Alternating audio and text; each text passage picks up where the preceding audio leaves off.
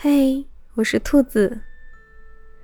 我发现每天在录播课的时候是我最放松的时候，因为脑海中有很多想说的话，但是每天除了跟家里人说话，跟我的猫说话，也只有跟你说话了。我家猫太难哄了。刚刚一直在捣蛋，开我的柜子，想把我柜子的东西全给我扒拉出来，气死我了。现在好不容易它安静一点，趁着现在录一会儿。嗯，就是之前我说过我要给你讲蓝信封的故事嘛。嗯，其实我是在二零一九年就在支付宝三小时公益里面看到了这个项目，我就报名了。当时没想那么多，我只是觉得用书信陪伴留守儿童这样一件事情，既浪漫又有意义，所以我就去做了。然后一年后嘛，蓝溪峰给我寄了一本书，叫做《爱我请理解我：中国留守儿童书信访谈录》。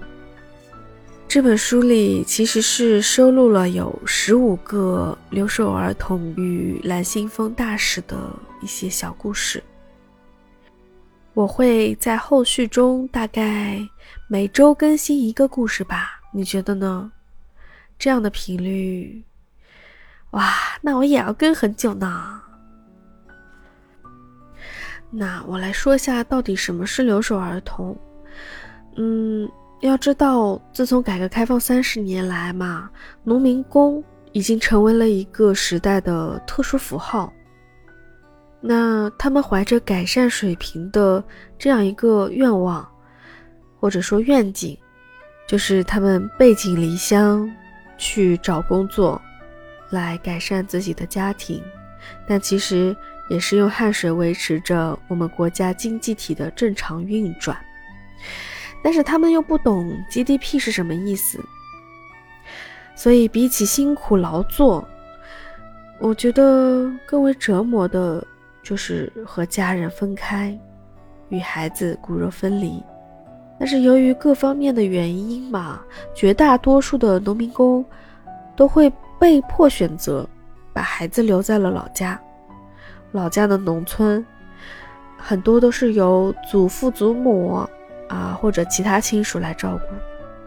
那么这些留在老家，没有父母陪伴，然后独自生活成长的孩子，就形成了这样一个新的群体，就是留守儿童。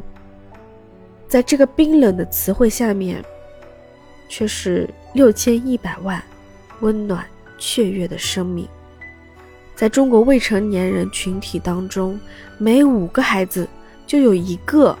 是缺乏父母陪伴和关爱的留守儿童。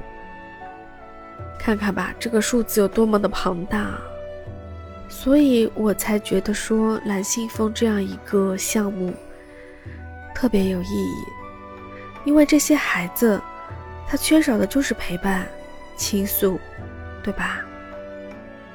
你想有这样一个可以让他诉说小秘密。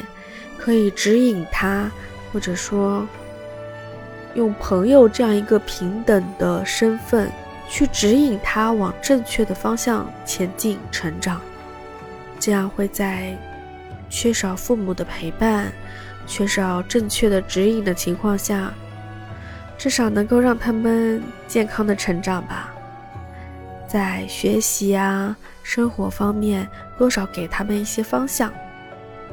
也可以帮助他们，嗯，调整一下这种心理的状态。主要我觉得能够有人倾诉，就是一件非常好的事情。而蓝信封大使，就是他们倾诉的对象，也是陪伴着他们的哥哥姐姐、好朋友。我想把这些故事讲给你听呢。也是希望这些孩子们能够多一些被关注吧因为这个群体真的还挺庞大的。也许你会在这些故事中看到曾经的自己所以不知道你会对这样的故事有什么样的触动吗？啊下期我会讲第一个故事希望你来听哦。如果你喜欢我的节目那就希望你可以帮我点点订阅关注，还有收藏和推荐。嗯，谢谢你喽，那就下期见，拜拜。